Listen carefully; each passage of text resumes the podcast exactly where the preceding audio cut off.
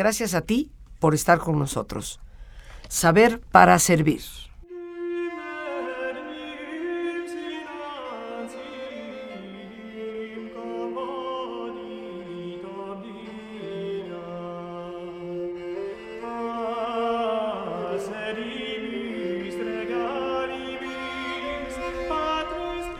Y estamos escuchando, queridos amigos, música de Philippe Le Chancelier del siglo XII, un hombre con una vida bastante atormentada, canciller de la Catedral de Notre Dame en París, y que se encontró en el centro, en el ojo del huracán entre el arzobispado y lo que era la emergente Universidad de París. Un hombre muy representativo de su época, que nos canta y nos evoca al personaje de quien hoy vamos a conversar, Leonor de Aquitania, dos veces reina tanto de Francia como de Inglaterra, uno de los grandes personajes de ese mismo siglo, el siglo XII, una mujer aguerrida en todo el sentido de la palabra, madre de un personaje muy conocido, Ricardo Corazón de León, y quien nunca realmente se doblegó a pesar de los muchos intentos que los hombres de su vida hicieron porque se doblegara. Una mujer que muchos de nosotros conocemos a través de las diferentes versiones que se han hecho de su vida, con el título León en invierno, una película representada en Hollywood desde hace muchos años y con diferentes versiones, la última de ellas posiblemente con Glenn Close, pero que nos representa la imagen de esta fuerte mujer que aún siendo acarcelada, porque me gusta la palabra, acarcelada por su marido Enrique II de Inglaterra, no cedió y llegó hasta su fin, pues con el orgullo de una mujer luchadora, y de una mujer de gran temperamento. ¿Quién mejor para hablarnos de Leonor de Aquitania que esta gran amiga que siempre nos honra con su presencia en estos jueves culturales cuando nos visita la doctora María Rosa de Lera, doctora en letras, eh, habiendo estudiado en su país de origen, España, en Barcelona y también en la Universidad de la Sorbona en París. Desde hace muchos años México creo que se ha enriquecido con su presencia, una de las personas que más representa la cultura ciertamente en nuestro país y a quien recibimos siempre con todo cariño porque aparte pues le confesamos y profesamos una gran amistad. Eh, que es correspondida. Muchas gracias, Rosita. Y pues, ¿quién mejor que tú, que de hecho has escrito a través de ese maravilloso libro Reinas, Mujeres y Diosas, parte de la vida de Leonor de Aquitania, que representa sin lugar a dudas una época muy especial? Sí, es una época muy interesante de la historia, no solamente de Francia, sino tiene repercusión en todo el occidente europeo. Ella, una mujer, como tú dijiste, fuera de serie, con enorme temperamento, con una mujer amante de la cultura, de la aventura, del progreso, que fue a la Segunda Cruzada. Pues, ella estaba casada con el rey de Francia, la casaron a los 15 años y no podía quedarse esperando mucho menos con cinturón de castidad, para nada, eso no funcionó con ella. ¿eh?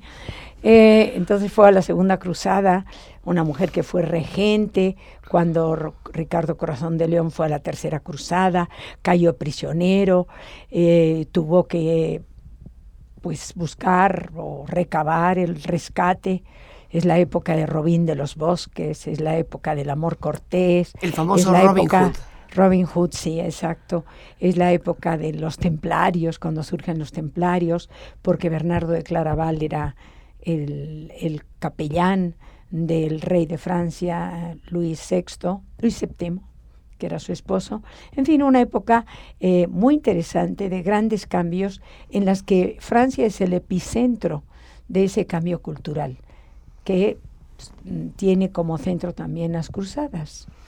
Podemos decir que, Leonor eh, se involucra de lleno en todo lo que es su época y que casada con el rey de Francia eh, habiendo sido ella hija de, nobles, por supuesto, heredera de lo que es Aquitania. Heredera, la más rica heredera de Francia, porque ella era hija del duque de Aquitania.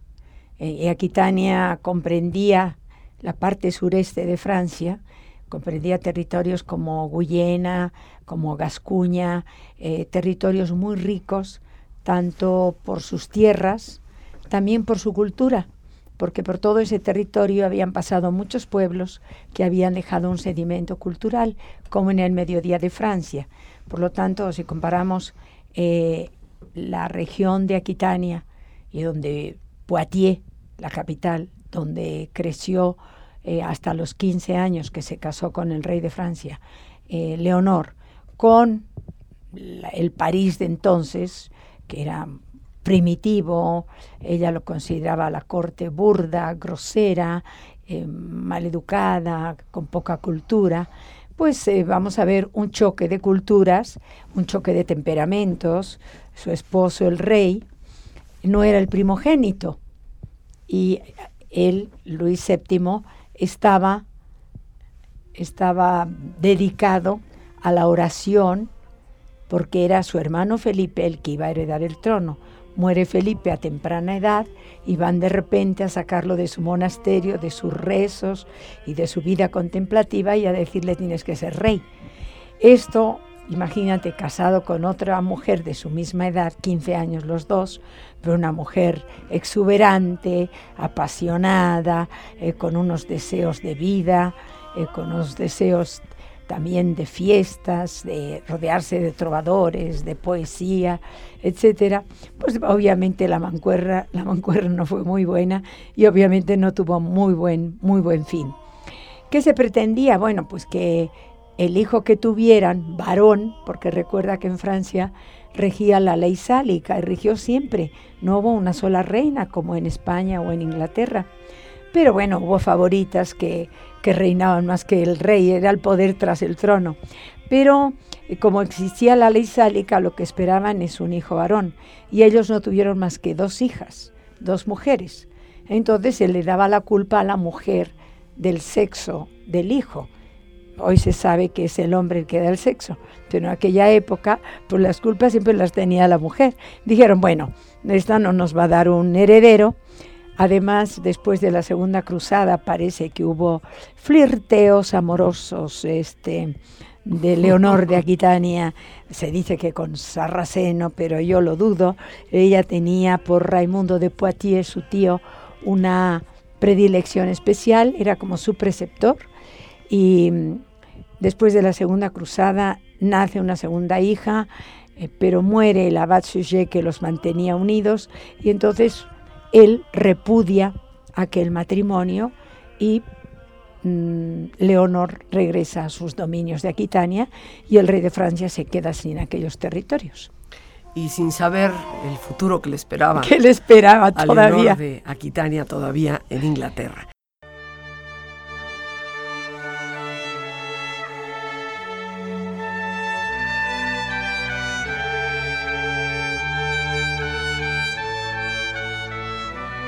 Leonor, duquesa de Aquitania y Normandía, condesa de Anjou, señora del Poitou y de Navarra, reina de Francia y reina de Inglaterra. Además de sus muchos títulos nobiliarios que hoy día poco nos dicen, fue una mujer sensible, valiente, inteligente, audaz, posesiva, dominante. Vivió en el siglo XII, el siglo de los trovadores, el siglo de las cruzadas. Fue una mujer apasionada del arte y del progreso, protectora de la música y la poesía, libre en pensamiento y en actitud. Con dos matrimonios frustrados, madre pródiga de diez hijos, fue un ser rebelde, libre y por lo mismo solitario.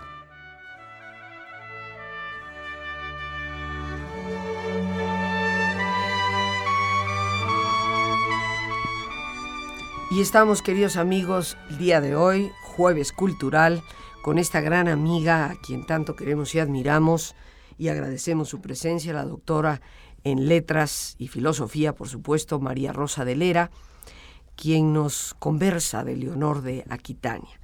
Nacida en el siglo XII, 1122, y como este breve resumen que hemos escuchado con tan precioso eh, fondo musical, nos recuerda eh, pues una época eh, muy agitada, una época donde por un lado se dan ciertos cambios, cuando hablabas María Rosa de trovadores, esto fue una gran innovación, eh, veníamos a lo largo de el tiempo previo escuchando casi en forma exclusiva música religiosa, eh, música de canto gregoriano, y aparecen en esta época los trovadores precisamente en Francia, precisamente en la corte de Leonor, en donde se le va dando este ambiente un poco más ligero a la vida, al mismo tiempo eh, las cruzadas que representaron eh, tantas cosas para Europa, eh, yo creo que a la larga con un saldo muy negativo, tanto en pérdida de vidas como en las consecuencias que el cristianismo ha pagado y tal vez sigue pagando por, por aquella situación. Pero el hecho es que esta mujer es repudiada primero por el rey de Francia porque no le da un hijo varón, regresa a Poitiers. regresa a sus dominios, pero lo curioso es que a los dos meses de quedar anulado su matrimonio se casa otra vez, lo que da mucho que pensar, ¿no? Es una rapidez. Y se casa con un joven eh, que era conde de Anjou y duque de Normandía en ese momento, pero probable heredero a través del ducado de Normandía del reino de Inglaterra. Sería un poco complicado ahora explicar por qué, pero su madre, que no podía reinar, le transmite los derechos de la herencia del trono de Inglaterra. Entonces era un prospecto bueno. Él tiene 19 años y ella ya tiene 30. Ella le lleva 11 años a su segundo esposo. Era un hombre bien parecido, poeta, le gustaba la poesía, eso los unía. Y bueno, algo importante del amor cortés, que no, no, siempre llevó a cabo Enrique II, porque parece que las peleas entre ellos eran terribles y que la jaloneaba por los cabellos. Bueno, creo que toda la corte de Inglaterra estaba aterrada porque ella pues tampoco era una blanca paloma. Pero, no, yo creo que ella también le daba su buen jarrazo en la cabeza de vez en cuando al rey. Pero Enrique pues era más fuerte y, y la ganaba. Pero el amor cortés eh, lo que hace es revaluar un poquito a la mujer que había estado relegada totalmente. Se cantaba a la Virgen y bueno, todo lo hace a la Virgen. Pues sí, pero a, la mujer, madre, esposa, etcétera, se la tenía arrinconada. Y en el amor cortés algo importante es que son diálogos de amor entre hombres y mujeres, que eso ni siquiera en con Platón se había dado. O sea, la mujer tiene voz y voto y puede expresar sentimientos. Entonces ella, por supuesto, se había llevado a sus trovadores a Francia, a París, se va a llevar sus trovadores a Inglaterra. También Inglaterra era mucho más rústica, Inglaterra era totalmente afrancesada, sí, y esos reyes hablaban francés y eran franceses. Bueno, de repente el conde de Anjou, duque de Aquitania, se muere su madre Matilde, el rey de Inglaterra sin herederos, y él se convierte en el rey de Inglaterra. Enrique II. Enrique II planta Genet, ¿verdad? Eh, una, llegan a Inglaterra, a esa abadía de Westminster, donde ella va a asistir a varias coronaciones. Ya es su segunda coronación a los 30 años como reina de Inglaterra, inmediatamente se pone a organizar la parte que le corresponde. Enrique II tiene que poner mucho orden, tanto en el clero, ¿verdad? que se había apropiado de muchas tierras, etcétera, como en los nobles que no pagaban impuestos a la corona. En fin, Inglaterra estaba sometida un poquito a la barbarie y a la violencia y los dos forman una mancuerna maravillosa. Y aquella mujer que había sido repudiada, quizás por ser demasiado liberal, demasiado avanzada para su época, sobre todo para el norte de Francia, más que para el sur, y que no podía tener hijos hombres, le da a Enrique II cinco hijos varones, más tres mujeres. O sea, creo que suma diez. Todavía a los 42 años tiene al último hijo varón, que llegó a ser rey de Inglaterra, Juan sin tierra. O sea, increíble la, la fecundidad de esta mujer si tomamos en cuenta la edad y el siglo en el que está dando a luz. Y eso no le impide pasar continuamente el estrecho de Inglaterra a Francia para visitar sus posesiones, es embajadora, es diplomática, eh, interviene en asuntos de Estado, en asuntos de organización de cultura, sus grandes fiestas, recepción de embajadores. Qué momentos gloriosos debió vivir esta mujer, intensos, brillantes, una mujer sin duda mm, la más representativa de su época, aunque era contemporánea, de otra mujer enamorada y que vivió en la oscuridad de una abadía que era Eloísa. sé que te gusta más Leonor que Eloísa, ¿verdad? Se me, encoge este, el intestino cuando oigo hablar de Eloísa. Eloísa era esclava rendida, mujer enamorada hasta el momento de Eso me gusta mucho, que sea mujer enamorada. De, Abelardo, ¿verdad? Pero, pero pero que le haya permitido al Abelardo todo lo que le permitió, eso ya sería tela de discusión. Pero como estamos en Leonor de Aquitania... Leonor, bueno, imagínate aquel rey de Francia que ya había muerto su consejero Sujet y que le decía, ten paciencia, tenle paciencia, por favor, porque mira los dominios que le va a traer a Francia. Y a lo mejor luego tienes un hijo varón. Cuando empieza a ver que esta mujer, un año detrás de otro, a los 35 años, un año muy importante en su vida, nace Ricardo Corazón de León. Ella tenía predilección por él, fue su debilidad, pero fue una madre castrante también para él. Pues un alto en el camino tan importante, tan indispensable. Así que te voy a pedir, por favor, que te pongas cómodo. Y si te es posible hacer el alto completo, el alto total, pues qué mejor que cerrar tus ojos. Y en una posición cómoda con tus ojos cerrados, Toma conciencia de tu respiración, del entrar y el salir del aire en tu cuerpo.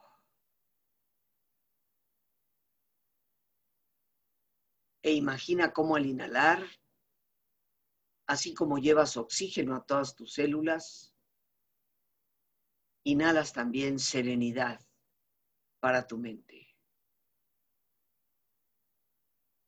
Al exhalar, Así como tu cuerpo se libera de toxinas, imagina cómo en ese aire que sale, también te liberas de todas las presiones y todas las tensiones.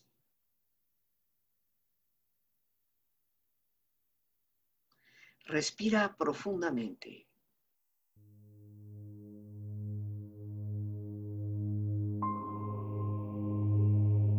Y relaja tu cuero cabelludo. todos los músculos que cubren tu cabeza.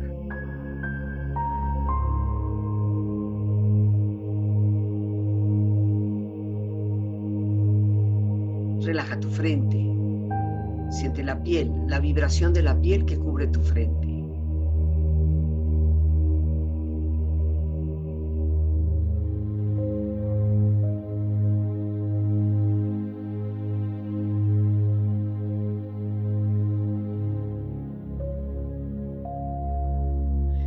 tus párpados, los tejidos que rodean tus ojos.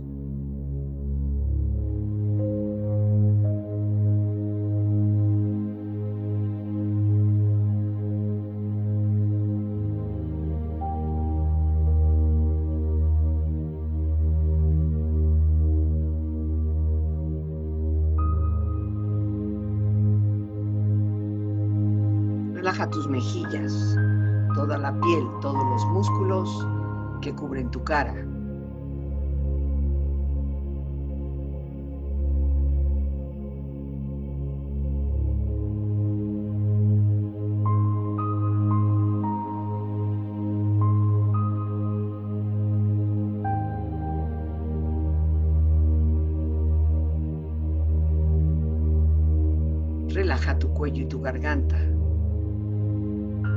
Su flexibilidad, equilibrio, balance.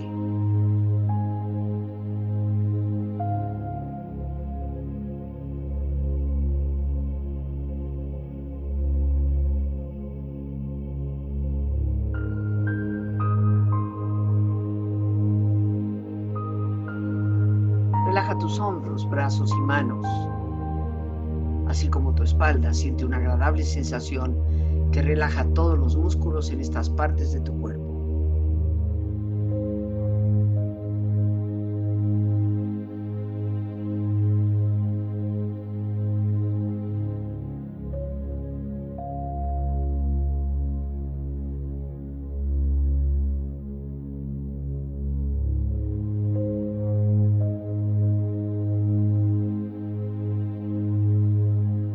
Relaja tu pecho exterior e los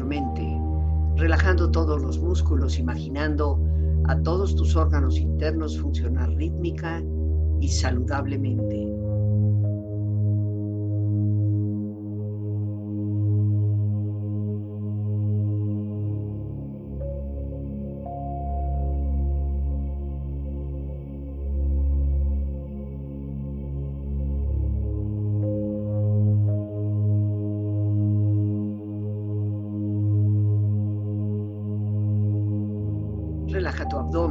Exterior e interiormente, relajando todos los músculos, imaginando a todos tus órganos internos funcionar rítmica y saludablemente.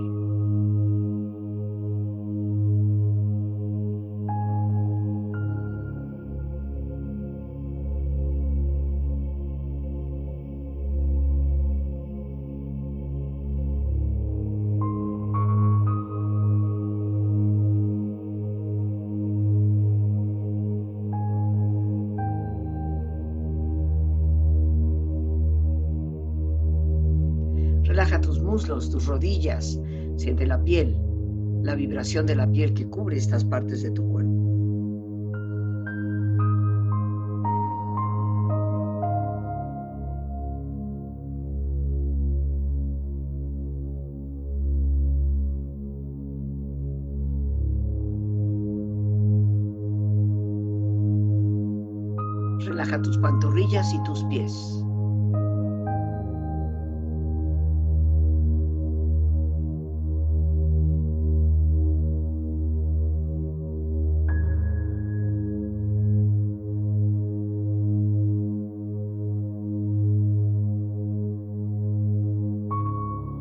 Con tu cuerpo profundamente relajado, proyecta en tu mente la imagen de un lugar ideal para el descanso. Imagina los colores, los sonidos, los aromas. Es una escena de belleza y paz. Siente estar ahí.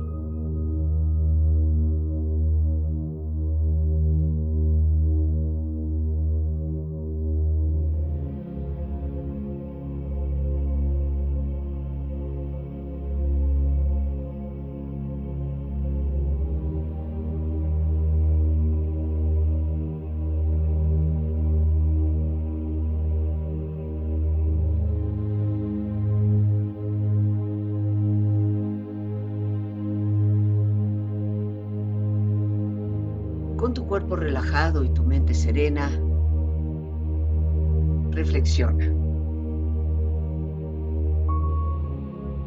Con música he bailado, he llorado, he reído, he recordado, he besado, he amado. Con música he vivido.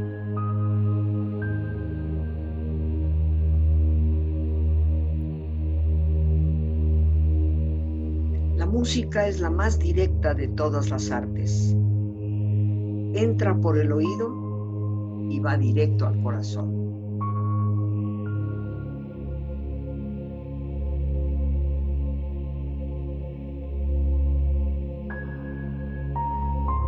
La música expresa todo aquello que no puede decirse con palabras, todo aquello que no puede verse con imágenes, pero es todo aquello que no puede quedar en silencio.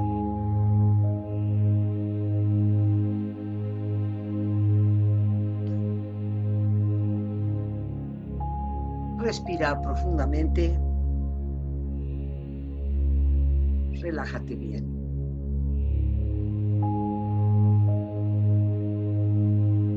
Y con esta experiencia empieza lentamente a estirarte, brazos, manos, piernas y pies, moviendo tu cuello, bostezando si lo deseas, haciendo que tu cuerpo retome su nivel de actividad habitual hasta muy lentamente abrir tus ojos. Ojos abiertos, bien despierto, muy a gusto, bien descansado y en perfecto estado de salud, sintiéndote mejor que antes. Spoliatum flore pratum, dum servire tagillo, ver colorat et reflorat, levi favon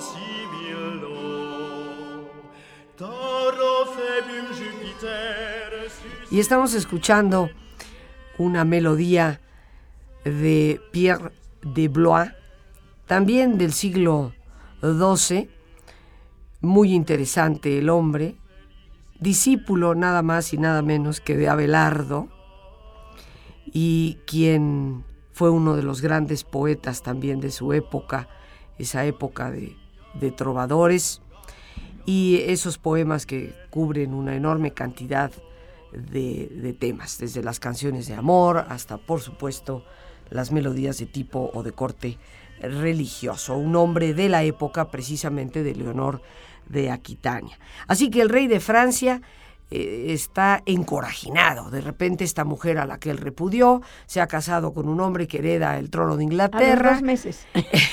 y, y ahora pues le da muchos hijos al rey de Inglaterra y entre ellos pues nada más y nada menos que a Ricardo Corazón de León, ya lo decías este eh, María Rosa, definitivamente su consentido, su, su ojito izquierdo y el derecho. Eh, también una mujer eh, que trató de manejar la vida de los hijos a, como ella consideraba una mujer que manipuladora, una gran manipuladora sin lugar a dudas.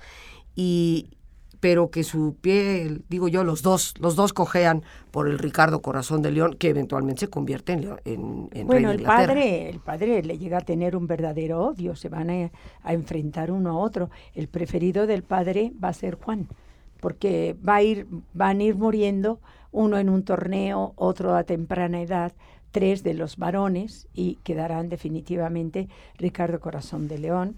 Es la época de Thomas Becket también, Thomas Becket era su mejor amigo, lo había ayudado también a, conseguir el trono de Inglaterra, él lo nombra canciller en la corte de Inglaterra, pero él tenía mucho problema con la iglesia con los diezmos de la iglesia, con que la iglesia no lo obedecía, los obispados tampoco, y entonces dijo, cuando murió este el, el abad, el, Canterbury, ¿no? sí, el arzobispo de Canterbury dijo, bueno, qué mejor que nombrar a mi amigo, porque en aquella época, aunque no fuera religioso de la noche a la mañana, si el rey quería, y en el Renacimiento igual, pasabas a ser arzobispo sin pasar ningún grado más. Sin ser siquiera Entonces, eh, sacerdote. dijo, bueno, si como canciller me ayudaste, llevando tú las riendas de la Iglesia de Inglaterra, este, tú me vas a ayudar más. Y establece los estatutos de Clarendon en una época en que todavía estaba muy verde para que esto cuajara. Tienen que llegar hasta Enrique VIII y hasta los Tudor, imagínate, estamos en el Renacimiento, para que... Sí, estamos hablando de 400 años después. Sí, estos estatutos tuvieron validez. Entonces, eh, le dice Thomas Becket, más o menos así, piénsalo bien, porque yo soy un hombre de una tarea bien hecha. Si tomo las riendas de, de la iglesia de Inglaterra, mi interés va a ser la iglesia. No, no, no, tú eres mi amigo y tú vas a... Comete el error gravísimo, cometió muchísimos Enrique, claro, tuvo muchos aciertos también, pero cometió el error gravísimo de nomblarlo arzobispo de Canterbury. Y dice, muy pronto me, me odiarás tanto como ahora me amas. Efectivamente, regaló a los pobres todas sus posesiones, sus castillos, ya que el hombre que vivía a la usanza francesa, donde se tomaba el mejor vino, la mejor comida, la mejor ropa, se convierte en un hombre austero, sobrio, dedicado a la meditación, a la oración y queriendo reorganizar la iglesia inglesa, pero bajo la obediencia del Papa. Entonces vio un enfrentamiento terrible entre iglesia y Estado, para que tantos que ha habido a lo largo de la historia, que obliga a Tomás Becket a huir, a dejar la sede de Canterbury porque su vida peligra y se va a Francia y se va buscando la protección de quién? Del primer esposo de Leonor de Aquitania. Y cuando regresa, porque eh, pues el Papa le dice que si no deja que regrese a su sede, lo va a excomulgar, pues tiene que ceder, pero al poco tiempo es asesinado en la catedral. Hay una obra de teatro de Eliot que se llama Asesinato en la Catedral y es el asesinato de Beckett. Y no sé si recuerdas una película en la que Beckett era Richard Burton y el Enrique II era Peter O'Toole. Dos artistazos estupendos, ¿no? Y sigue siendo, por lo menos para los que nos apasiona la historia, eh, muy impactante, ¿no? Estar en, en esos escalones de la Catedral de Canterbury, donde se sabe que él arrodillado fue acuchillado desde la espalda, ¿no? Sí, por, no, no por el rey, él no lo quería, ¿eh? Él, no, no, no, no, no. Bueno, no lo quería, pero bueno, por supuesto la que lo mandó matar, ¿verdad? pero pues tenía, era el asesino intelectual. Pero tuvo que someterse a la humillación en las gradas de Canterbury, de someter su espalda a que fuera flagelada ante el pueblo, y solo a cambio de esa humillación, Enrique II logró conservar el trono de Inglaterra. La iglesia le dijo, ¿sabes quién manda aquí en Inglaterra? La iglesia. Tú estás aquí porque yo lo permito.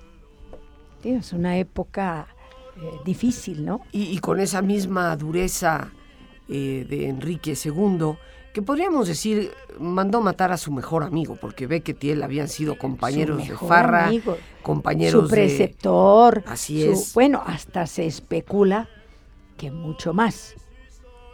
Bueno, dejémoslo ahí, pero con esa misma virulencia, vamos a decir, con la que se voltea en contra de aquel hombre hasta mandar a asesinarlo, eh, pues obviamente eh, se comporta duro con, con Leonor. Con Leonor. Y, entra, y entra la, la, manzana de la discordia. Es que fíjate, cuando ella tenía 39 años, él 29, conoce a la hija del duque de Clifford, Rosamunda, que tenía 18 y se enamora locamente de esta mujer. Y no solamente se enamora, y además la presenta en la corte haciendo a un lado a Leonor. Y Leonor no era una mujercita para quedarse sentada, no era Eloísa. Eh, no, para nada. para nada, ¿verdad? Entonces, y además otro problema, empieza a tener hijos con Rosamunda, hijos que pueden arrebatarle el trono, el poder a sus hijos. A los hijos de Leonor. Claro, entonces viene una división entre los hijos contra el padre y los hijos ilegítimos nacidos con Rosamunda, que muere muy joven. Hay una ópera de Donizetti que se llama Rosamunda de Inglaterra o Leonor de, de Guyena, donde le consideran que Leonor la mandó a matar. No la mandó a matar, murió muy joven Rosamunda. Hizo algo que políticamente era peor. Ella se fue a sus dominios de Francia, muy triste, desde luego, y enemistó a parte de sus hijos contra el padre, de tal manera que ya Enrique no puede ir a sus posesiones de Anjou y de Normandía. Y viene una guerra, viene una guerra entre padre, el padre y los hijos.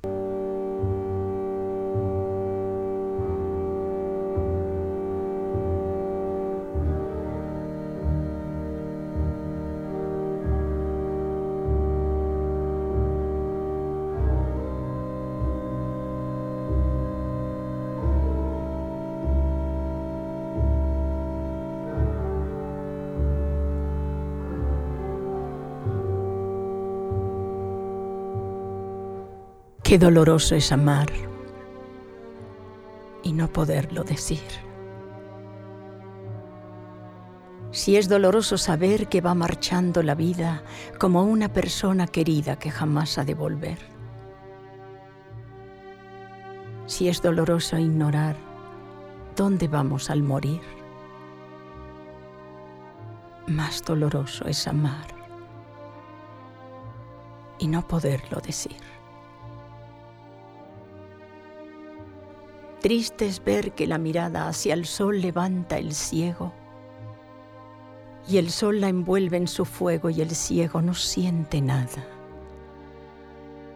Ver su mirada tranquila a la luz indiferente y saber que eternamente la noche va en su pupila bajo el dosel de su frente.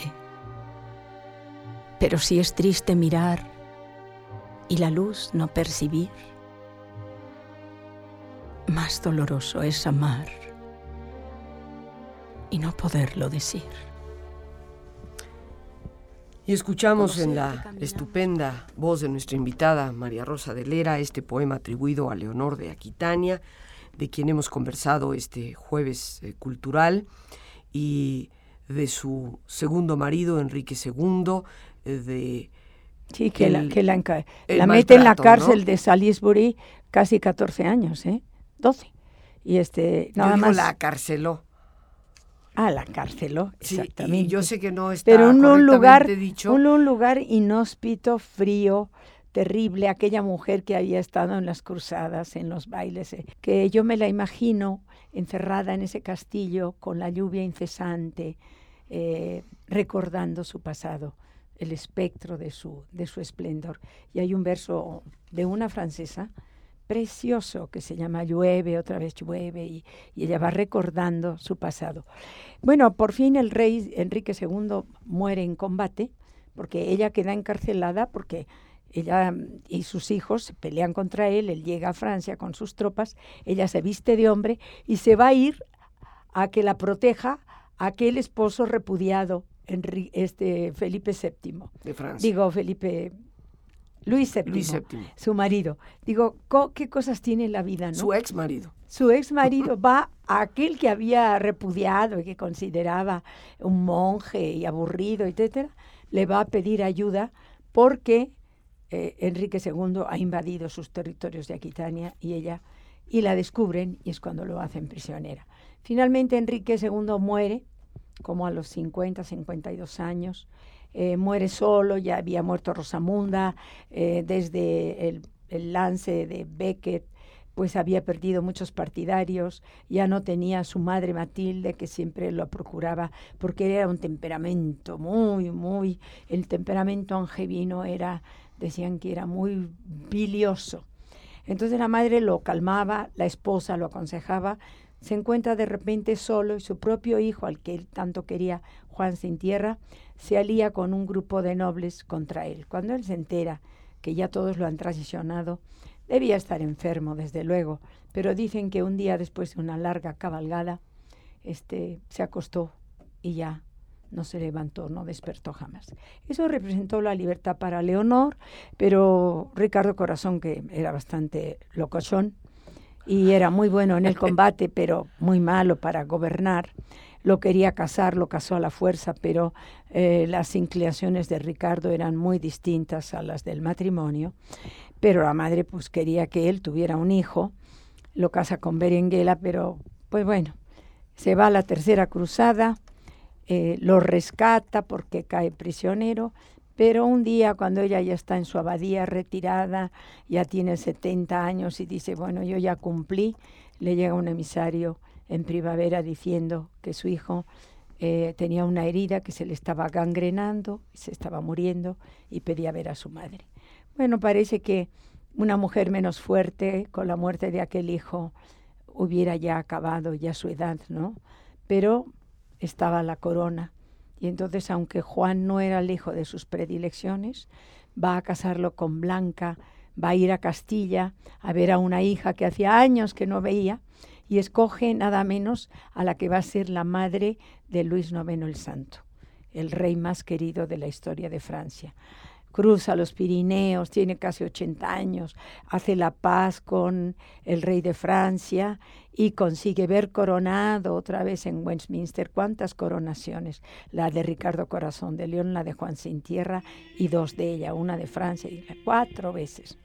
Y, la de Francia en Notre Dame y la de, y la de Inglaterra nada menos que en Westminster. Dos y, y, una y un, tres en Westminster, dos hijos y dos coronaciones de ella y por fin se retira a la abadía de Fontevraud donde yo tuve la suerte un enero gélido estábamos a 11 bajo cero de ir a esa abadía de tipo normando donde está enterrado de un lado Leonor de Aquitania y Ricardo Corazón de León y del otro Enrique pero separados ¿verdad? Por la nave central. O sea, aún después de muertos, están enterrados en Francia porque en realidad eran más franceses que ingleses, pero están separados aún después de la muerte. Es muy, muy interesante, muy rica la vida de esta mujer diplomática, política, eh, poeta, este, mujer enamorada, pasional. Eh. Yo creo que, que eh, mencionabas tú, María Rosa, separados, inclusive aún en la muerte, eh, divididos uno de un lado de la catedral, el otro del otro lado, pero ciertamente que también hubo un amor apasionado ah, entre, los dos, entre los y a pesar de que en algún momento, como yo digo, la carceló, porque es como haberla acuartelado. Ella hacía sus planes ahí desde Salisbury y planeaba y, pensaba en todo lo que podía hacer. Ah, no, eh, no, desde ahí se movía, ¿no? Se movía porque tenía también sus espías y sus gentes, pero pero eh, independientemente de todo esto eh, y a pesar de ese, digamos, repudio, eh, yo creo que Enrique II hasta, hasta su muerte ciertamente que... Lo que pasa es que era una mujer bravía a la que nunca pudo dominar. A Rosamunda sí la dominó, a muchas otras mujeres, pero nunca a ella. Leonor de Aquitania, un personaje de la historia del que debemos saber más y en el libro Reinas, Mujeres y Diosas de nuestra invitada, pues podremos sabrosamente disfrutar de esta época histórica con todos esos pormenores y anécdotas de una mujer extraordinaria. Y bueno, amigos, pues las gracias a Dios por este espacio que nos permite compartir. Gracias a nuestra productora Lorena Sánchez y a ti, el más importante de todos, una vez más, gracias. Muchísimas gracias por tu paciencia al escucharme y por ayudarme siempre a crecer contigo. Que Dios te bendiga.